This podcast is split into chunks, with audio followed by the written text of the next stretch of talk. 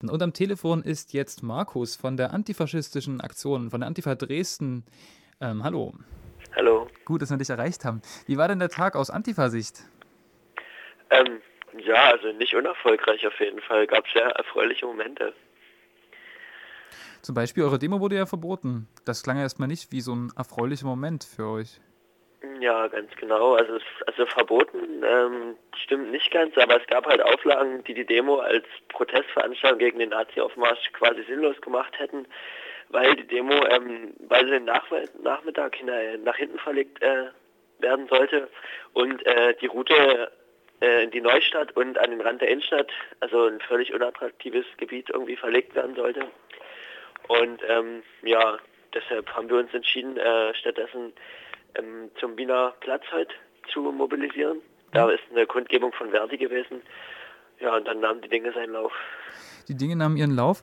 Ähm, erstmal klingt der Tag ja nicht so erfolgreich. 4500 Nazis sind gelaufen. Ähnlich groß waren die Anzahl der Gegendemonstranten. Was ist daran jetzt ein Erfolg? Also erfolgreich war, dass ähm, also erstmal gelungen ist, von äh, ausgehend von der Kundgebung äh, am Wiener Platz, wo auf jeden Fall erstmal etwa 1500 Antifaschistinnen und Antifaschisten dort waren, was auf jeden Fall äh, eine gute Zahl ist so. Äh, ausgehend davon gelang es, eine Spontandemonstration durchzusetzen gegenüber der Polizei. Die äh, verlief bis zum Dr. Quilzring. Dort äh, gab es eine Kundgebung und die Spontandemonstration wurde dann weitergeführt bis zu den Platz vor der Synagoge.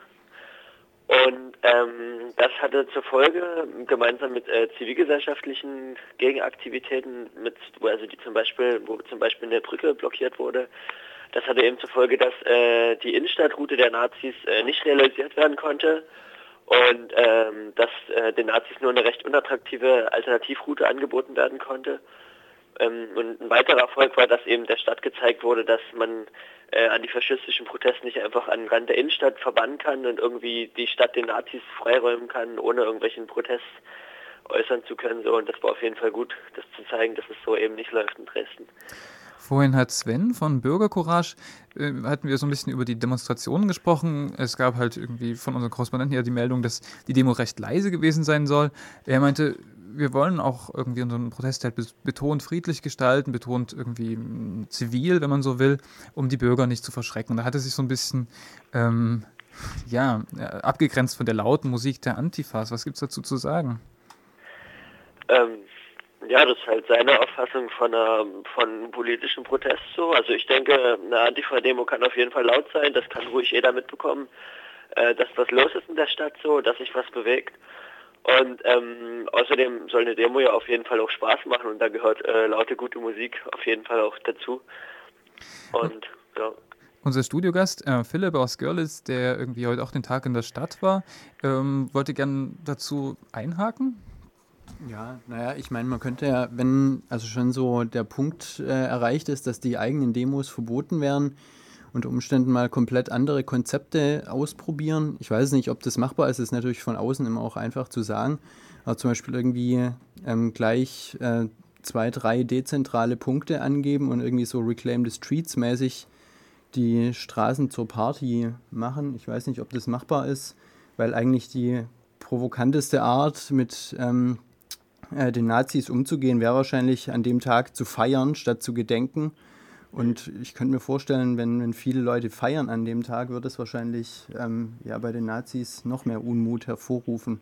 Aber das ist natürlich, wie gesagt, immer leicht zu sagen, von außen so, aber vielleicht wäre das mal noch eine, eine Idee für die Zukunft, in die Richtung zu denken.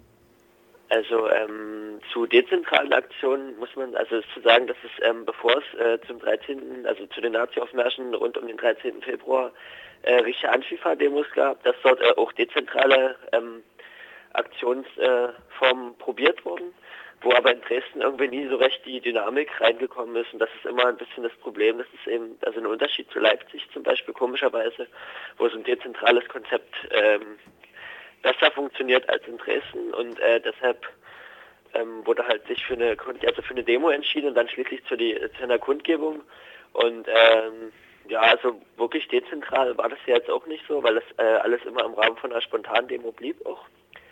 Aber ähm, lief er dann doch ganz gut. Aber auf jeden Fall ähm, dieser Reclaim Justiz Charakter so, den hatte man aber heute auf jeden Fall auch gehabt. So, aber also man kann natürlich über deinen Ansatz nachdenken, so das wäre auf jeden Fall was für die Diskussion fürs nächste Jahr. Mhm.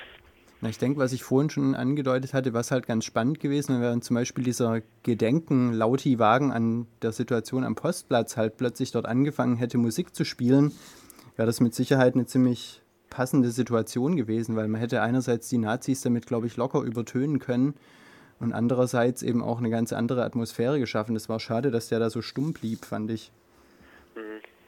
Ja, ähm, da, ja, da kann ich jetzt auch gar nichts zu sagen. So, ja, klar. Mhm. Ähm, hat natürlich auch alles seine Nachteile, so, weil, also, also von zivilgesellschaftlicher Seite, die halt äh, auch äh, zum Teil halt stillere Protestformen wählten, so ging ja auf jeden Fall auch was an Aktivitäten aus gegen den Nazi-Aufmarsch heute so und ähm, ja, das, also dass man da vielleicht auch ein bisschen äh, das auch respektiert, dass auch irgendwie Leute anders protestieren, so irgendwie, keine Ahnung.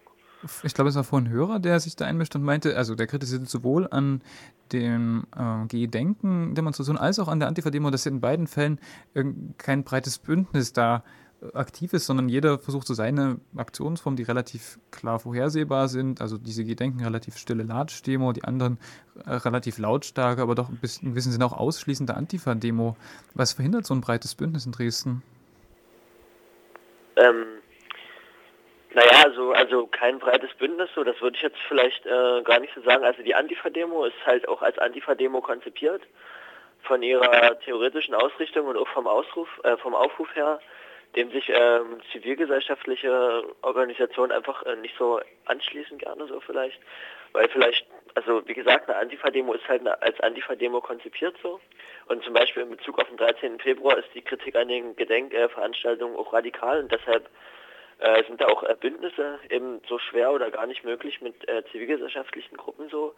Und ähm, man kann aber sagen, dass zum Beispiel gerade gegen den Nazi-Aufmarsch mit der Nazis äh, blockieren Kampagne auf jeden Fall auch äh, eine Protestform oder ein Aufruf zu Protest gefunden wurde, an dem sich ein sehr breites Bündnis beteiligt hat. Also da waren äh, Landtagsmitglieder, Bundestagsmitglieder, Antifa-Gruppen, was ist denn jetzt aus diesem Aufruf geworden? Also das hatte ich auch so wahrgenommen, es gibt einen breiten Aufruf, aber was ist da jetzt heute aus dieser Aktionsform geworden, sich da in den Weg zu setzen? Das ähm, schien sich so zu verlaufen. Gab auf jeden Fall eine Brückenblockade, wobei ich da aber ähm, nicht, also jetzt äh, keine, keine Informationen habe, weil ich, weil ich auf der Demo war, auf der Antifa-Demo. Und ähm, ja, das ist wie gesagt kein, kein, kein gemeinsam, also kein Aufruf zu einer, zu einer gemeinsamen Demo oder sowas, sondern einfach äh, zu sagen, okay, also wir stellen uns in den Weg so und wir machen was dagegen so. Und ähm, wie sich das dann organisiert, ist eher spontan, ist halt der Aufruf, der im Vordergrund steht und das äh, bewusst machen. Okay, soweit. Am Telefon Markus von der Antifa Dresden. Danke, dass du Zeit gefunden hast, nach so einem anstrengenden Tag noch angerufen zu werden. Na klar.